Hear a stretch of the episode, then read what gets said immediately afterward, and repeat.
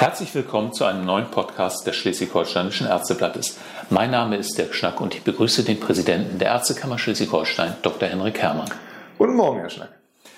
In unserem heutigen Podcast beschäftigen wir uns mit den Lockerungen nach dem Lockdown.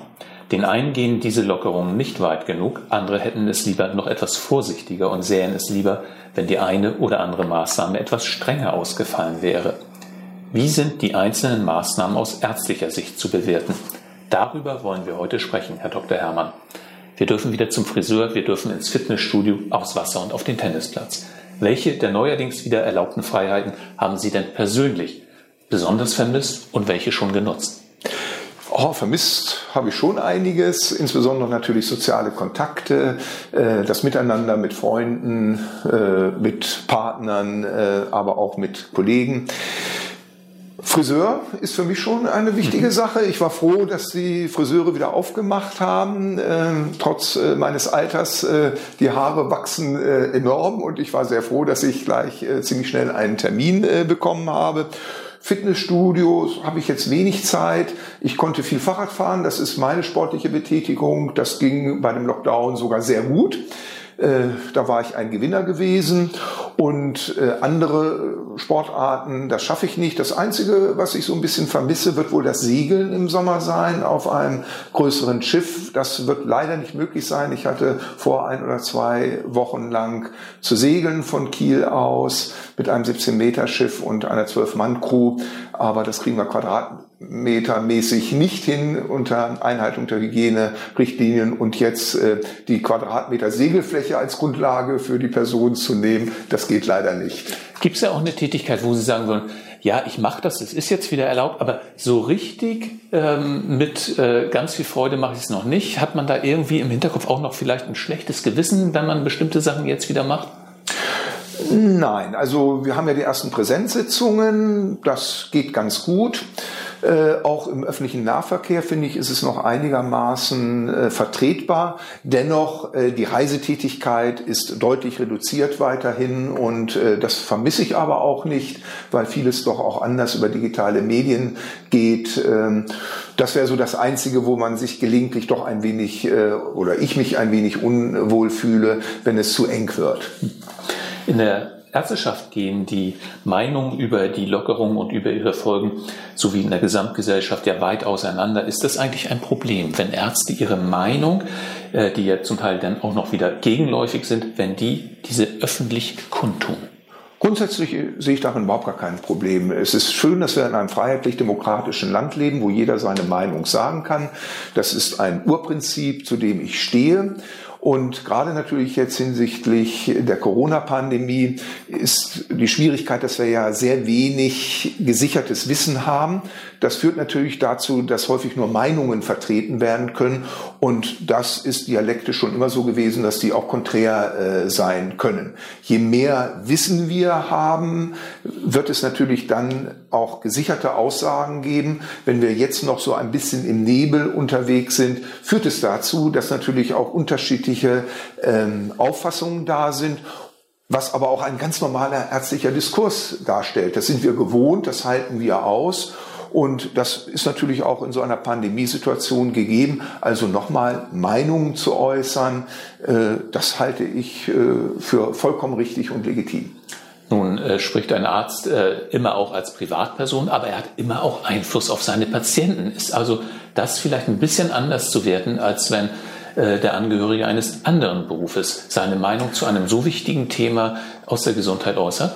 Durchaus. Natürlich hat äh, die Ärztin der Arzt einen besonderen Stellenwert in der Patienten-Arzt-Beziehung und ist ja auch ein ganz wesentlicher Ansprechpartner, wenn es um Informationen für die Patienten und auch die Angehörigen äh, geht.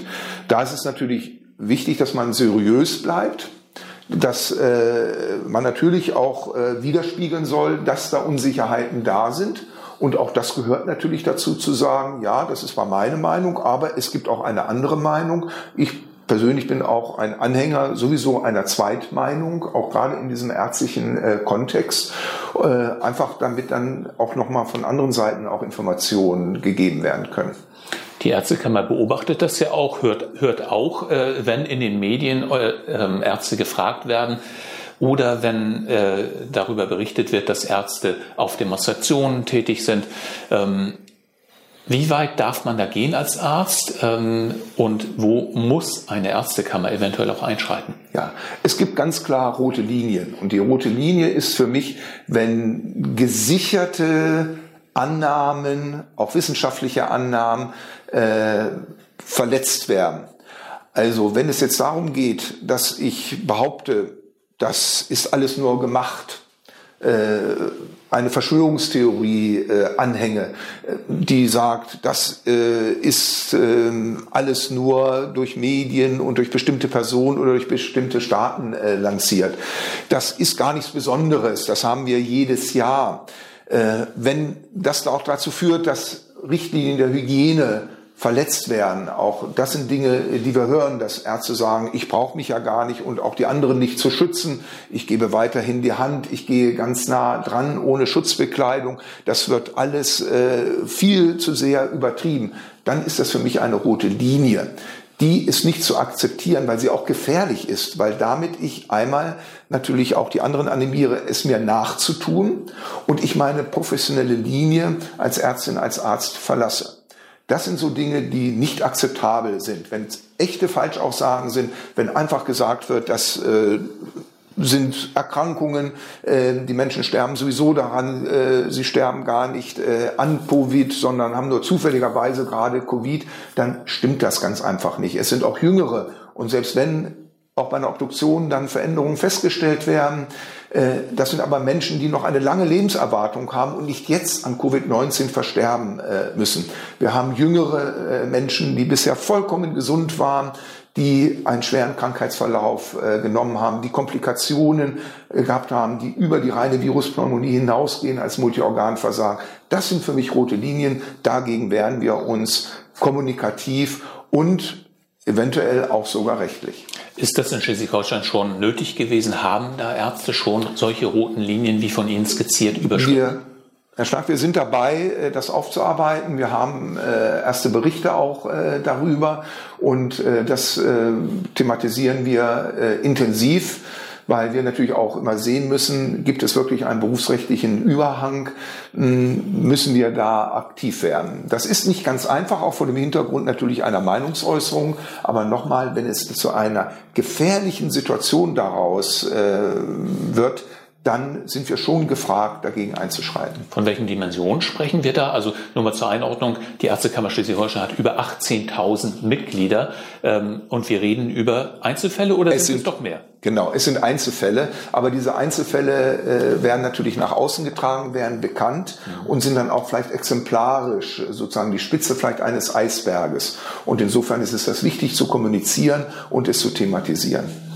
Wie sind nun die ähm, bei uns geltende neuen Regelungen aus Sicht der Ärztekammer zu bewerten. Ist die Politik hier insgesamt nach Ihrer Ansicht mit Augenmaß vorgegangen oder ist sie ein oder mehrere Schritte zu weit oder zu kurz gegangen? Also insgesamt gesehen ist mit Augenmaß äh, vorgegangen worden. Es sind nach und nach Lockerungen ähm, in die Wege geleitet worden, um auch natürlich die Auswirkungen zu sehen. Natürlich brauchen wir immer so zwei bis drei Wochen Zeit, um zu sehen, wie sich das jetzt in den Zahl der Neuinfektionen und in den Krankheitsverläufen widerspiegelt. Es gibt natürlich durchaus Lockerungen, wo man sich fragt, warum sind gerade die so gemacht worden? Also die 800 Quadratmeter habe ich nie so richtig äh, verstanden. Da hätte ich eine andere Richtzahl, also wie viele Menschen jetzt in einem Geschäft sein können, egal welche Größe äh, es hat, gewünscht. Aber summa summarum, es ist gut nachvollziehbar und äh, insofern finde ich, das äh, ist ein richtiger und äh, rationaler Weg gewählt worden. Also keine Regel speziell, die Sie aus ärztlicher Sicht so gar nicht nachvollziehen können. Nein, also mit den 800 Quadratmetern habe ich schon äh, genannt. Äh, natürlich auch äh, mit äh, dem Mund-Nasen-Bedeckung, Mund-Nasenschutz kann man sich natürlich auch, oder stelle ich mir auch manchmal die Frage, mh, warum zum Beispiel in Geschäften es wochenlang ohne ging und die Maßnahmen des Abstandes ja eingehalten wurden und ich jetzt unbedingt es tragen muss. Was hat sich dort geändert? Mhm Im öffentlichen Nahverkehr, der jetzt wieder hochgeht, in den U-Bahnen, S-Bahnen, da kann ich es gut nachvollziehen, weil dort es schon gelegentlich äh, schwieriger wird, äh, die 1,50 Meter noch besser zwei Meter auch einzuhalten. Das hätte man in meinen Augen noch ein bisschen differenzierter sehen können. Das ist auch von der Ärzteschaft äh, immer wieder auch ähm, kritisch hinterfragt worden. Wobei ich mich natürlich auch dann immer frage, wann kann die Mund-Nasen-Bedeckung oder, oder der Mund-Nasenschutz jetzt wieder abgeschafft werden? Äh, auch das finde ich eine sehr schwierige Frage, die wir ärztlicherseits kennen. Etwas anzuordnen ist immer einfach, aber es dann wieder abzusetzen manchmal sehr viel schwieriger. Mhm. Nun gibt es viele ernstzunehmende Stimmen, die ja auf jeden Fall mit einer zweiten Welle vielleicht schon im Herbst dann auch rechnen. Das wäre ja zu verhindern, wenn wir weiterhin strengere Regeln hätten wiegen die Nachteile, die solche weiter strengen Regeln, strengen Regeln für uns hätten, schwerer als eine zweite Welle mit eventuell ja nicht kalkulierbaren Folgen? Also die zweite Welle im Herbst, ja, da machen wir uns natürlich schon Gedanken, nicht so sehr nur jetzt allein wegen Covid-19, sondern weil wir natürlich im Herbst auch wieder eine Grippe- und eine Influenza-Welle haben werden. Und das jetzt zu unterscheiden ab Oktober, ist es jetzt eine einfache Grippe, ist es eine Influenza? Ist es eine Covid-19-Infektion und Erkrankung? Das wird natürlich sehr viel schwieriger als zum jetzigen Zeitpunkt, wo wir natürlich keine Grippe mehr haben und keine Influenza. Die Zahlen sind ab Mitte März gegen Null zurückgegangen. Und insofern ist es jetzt einfach, wenn ich entsprechende Symptome habe, zu sagen, oh, Vorsicht, das könnte Covid-19 sein oder eine Infektion äh, mit dem SARS-CoV-2-Virus. Das wird im Herbst sehr viel schwieriger. Das wird eine Herausforderung werden. Jetzt in Sicht der Lockerung. Ich finde es sinnvoll. Wir können nicht sozusagen in dem Lockdown bestehen bleiben. Das ist noch gar nicht mal so sehr aus meiner Sicht ein wirtschaftliches Problem. Ist es auch. Ich sehe eher natürlich ärztlicherseits das Problem, was macht es mit den Menschen? Soziale Kontakte zu vermeiden. Wenn ich jetzt sagen wir, meine Angehörigen in einem Pflegeheim oder auch in Krankenhäusern nicht mehr besuchen äh, darf, wenn ich meine Freunde nicht mehr besuchen kann.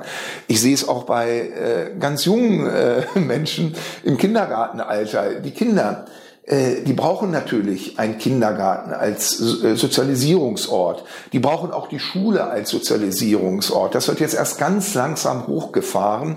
Da würde ich gerade bei den Kindertagesstätten mir wünschen, dass das ein bisschen schneller geht, dass man da durchaus auch ein Stück weit risikobereiter ist unter dem Monitoring, weil das natürlich den Kindern fehlt. Und das merkt man so ein bisschen. Dasselbe in meinen Augen auch Homeoffice-Arbeitsplätze, die jetzt auf einmal als die Lösung angesehen werden. Äh, ich frage mich immer, wenn ich jetzt wirklich Monate, Jahre lang alleine in einem Homeoffice arbeite, was macht das mit mir? Ich habe nicht den Austausch mit den Kollegen, den schnellen Draht, die schnelle Rückkopplung. Ich habe keine direkte Kommunikation. Ich sehe mein Gegenüber dann vielleicht nicht mehr, nur noch am Bildschirm. Äh, ich habe vielleicht ganz andere Arbeitszeiten. Das mag für bestimmte Projekte und für eine bestimmte Zeit gehen. Was passiert aber mit Menschen, wenn sie das nur noch machen? Und ich glaube, diese Auswirkungen können wir uns noch gar nicht vorstellen und da möchte ich ein bisschen für sensibilisieren. Brauchen wir da eine Langzeitbeobachtung? Ja. Und ich glaube auch, dass wir auch im Nachgang der Corona-Pandemie, glaube noch viele Erkenntnisse bekommen werden. Es ist schön, dass da viele Bachelor-, Masterarbeiten, Promotionen äh, darüber erfolgen können, dass wissenschaftlich geforscht wird, welche anderen Auswirkungen das wirklich hat auf das gesellschaftliche Leben, auf das ökonomische Leben, aber auch für den Einzelnen. Der renommierte Lübecker Infektiologe Professor Jan Rupp empfiehlt ja, noch stärker als bislang die aktuelle Entwicklung vor Ort im Blick zu behalten. Zumindest war das in der Zeitung so zu lesen. Vereinfacht gesagt bedeutet das ja, wenn die Situation in Dithmarschen zum Beispiel unauffällig bleibt, könnten sich eventuell Großeltern dort mit ihren, mit ihren Enkeln treffen. Wenn im Kreis Bad Segeberg dagegen äh, aber die Zahl der Neuinfektionen regional hochgeht, sollte das dort unterbleiben, solche Treffen. Halten Sie die breite Gesellschaft für vernünftig und für informiert genug, um so etwas eigenverantwortlich zu entscheiden? Ja, ich bin überzeugt davon, äh, war schon immer ein Anhänger, äh, dass ähm, Kenntnisse, Erkenntnisse ganz wesentlich ist und dass diese innere Motivation, etwas zu machen, weil ich davon überzeugt bin, besser ist, als wenn ein Zwang von außen auf mich äh, gegeben wird. Das ist ja auch so ein bisschen jetzt die Triebfeder der Protestaktion die vielleicht gar nicht nötig ist, wenn alle sich wirklich jetzt dran halten würden. Das würde es vieles vereinfachen. Und ich glaube, der Mensch kann das auch gut, äh, wenn er darüber nachdenkt und überzeugt ist, dass es für ihn, aber auch für andere äh, besser ist, jetzt die Abstandsregeln einzuhalten, eben ähm, die Hygieneregeln äh, einzuhalten. Und das dürfte er als vernunftbegabtes Wesen auch wirklich schaffen. Hm, jetzt die Regionalität, ja, das kann ich gut nachvollziehen, äh, dass wenn in einer Region jetzt über längere Zeit keine Neuinfektionen da sind, dass man da anders umgeht als in den sogenannten Hotspots, wo eine hohe Anzahl von Neuinfektionen ist. Auch dass man jetzt ähm, bestimmte Neuinfektionsrate pro Woche äh, als Grundlage von Maßnahmen ähm, definiert, ist richtig. Aber auch da selbst muss man immer gucken, was ist sozusagen der Neuinfektionsgrund? Wenn ich jetzt an den Kreis Steinburg denke, wo ja auch äh, in einer einzigen Einrichtung jetzt so viele Fälle aufgetreten sind, die diese Grenze gerissen haben, aber das ein absolut lokales, eingrenzbares Geschehen ist, dann finde ich, kann man da trotzdem weiter lockern. Wenn es aber jetzt gestreut ist, dann muss man wieder zurückfahren.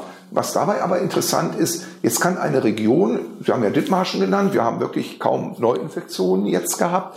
Äh, die einzigen sind eben jetzt bei der systematischen Testung von vollkommen symptomfreien Krankenhauspatienten aufgetreten. Da könnte man sagen, es ist alles dort in Ordnung. Ja, wenn wir jetzt aber Touristen und Tagestouristen wieder aus anderen äh, Bundesländern äh, bekommen, dann ist natürlich die Frage, was wird da vielleicht wieder hereingebracht. Insofern ist das weitere Monitoring ganz wichtig. Mhm. Aber nochmal, dieser Regionalbezug äh, unterstütze ich sehr. Vor einigen Wochen hatten wir ja schon mal das Thema regionale Alleingänge, damals noch unter ganz anderen Vorzeichen, mitten im Lockdown und bei ansteigenden Neuinfektionen. Und damals äh, gab es ja den, den Landrat von Rendsburg, Eckernförde, der auf, äh, im Alleingang quasi ein Abstrichzentrum aus dem Boden gestampft hatte damals. Und da sagten sie, nee, das geht nicht, da brauchen wir ein einheitliches Vorgehen. Warum dieser Unterschied? Ja, es ist halt eine neue Situation. Ich glaube, jeder möchte dann auch so das Beste dazu beitragen. Das führt äh, eben zu bestimmten Aktionen, die vielleicht eben abgesprochen über das ganze Land besser auch äh, vertretbar wäre. Und ich finde, äh, ein äh, Bürger an der Westküste hat denselben Anspruch auf eine Versorgung wie ein Bürger äh, an der Ostküste oder in einer der größeren Städte in äh, Schleswig-Holstein. Mm, und das ist sozusagen äh, meine Grundüberzeugung, dass da ein gemeinsames, abgestimmtes Vorgehen in solcher Situation immer sehr viel besser ist. Das ist bestimmte regionale Besonderheiten auch bei der Umsetzungsgeschwindigkeiten gibt, das ist, glaube ich, selbstverständlich und in der Natur der Sache. Aber dass sozusagen das Konzept einheitlich ist und nicht jeder für sich irgendetwas aufbaut, was dann schwer zu vernetzen ist, äh, das äh, besteht weiterhin und insofern wünsche ich mir da ein doch weitestgehend einheitliches äh, Vorgehen. Viele Menschen sind heute ja verunsichert, manche verlieren auch den Überblick über das, was eigentlich erlaubt, empfohlen oder verboten ist. Das ist ja auch gar nicht so einfach, wenn wir da alle 14 Tage eine neue Landesverordnung bekommen. Sind Ärzte denn für solche Fragen die richtigen Ansprechpartner ihrer Patienten? Sind Ärzte dafür da, den Patienten zu sagen, das darfst du, das nicht?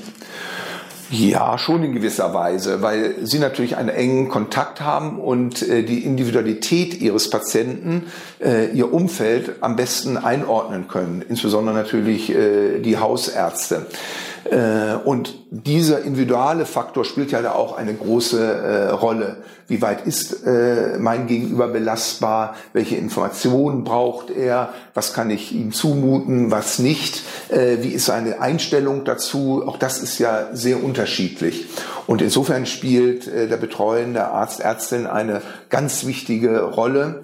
Und man erwartet natürlich schon von äh, der Ärzteschaft, dass sie da äh, auf dem relativ neuen Stand der Erkenntnisse sich bewegt. Das ist schwierig, das ist klar, haben wir ja schon häufiger thematisiert, weil das noch immer ein gewisser Nebel ist. Äh, es ändert sich jeden Tag sehr viel, auch an Erkenntnissen. Und das ist ja auch das Besondere an der Corona-Pandemie, äh, im Gegensatz zu anderen Pandemien wie Influenza-Wellen und so, dass es so schwer einschätzbar ist zum jetzigen Zeitpunkt. Und das macht unsicher. Und das führt natürlich zu Ängsten und auch zu häufigen Kurswechseln. Und mh, da hilft nur die bestmöglichste Information, die wir zum jetzigen Zeitpunkt haben, aber mit dem, immer mit dem Hinweis, dass es in einer Woche, in einem Monat oder in mehreren Monaten vielleicht ganz anders gesehen werden kann. Sie haben es deutlich gemacht. Einerseits brauchen wir alle jetzt mal dringend die, die derzeit wieder neu gestatteten Freiheiten. Andererseits wollen wir natürlich die Neuinfektion niedrig halten. Das bedeutet, die ganze Bevölkerung muss eigentlich sensibel bleiben für dieses Thema. Und äh, das können aber verständlicherweise viele so langsam auch gar nicht mehr hören nach der Dauerbeschallung über die Medien. Das heißt, viele Menschen schalten ab so langsam. Sie sind dann auch nicht mehr so empfänglich für Warnungen, heißt es auf der anderen Seite. Wie können wir so etwas verhindern? Ja, das ist schwierig. Also man kann es jetzt äh, einfach menschlich, gefühlsmäßig nachvollziehen, dass man sagt, es reicht jetzt, äh, wir wollen sozusagen unser altes, auch soziales Leben äh, wieder haben. Wir wollen uns freier bewegen, so wie wir es glücklicherweise ja gewohnt sind. Das ist natürlich jetzt die Herausforderung, diesen Spannungsbogen hochzuhalten, auch bei den Lockerungen und es genau im Blickfeld zu haben. Und da hilft nur transparente Kommunikation.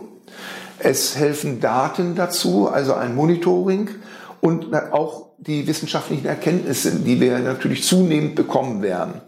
Äh, aber vor allen Dingen die Kommunikation, dass wir darüber sprechen, äh, dass die Transparenz, die dort notwendig ist und immer wieder darauf hinweisen, in welcher Situation wir uns äh, immer noch befinden.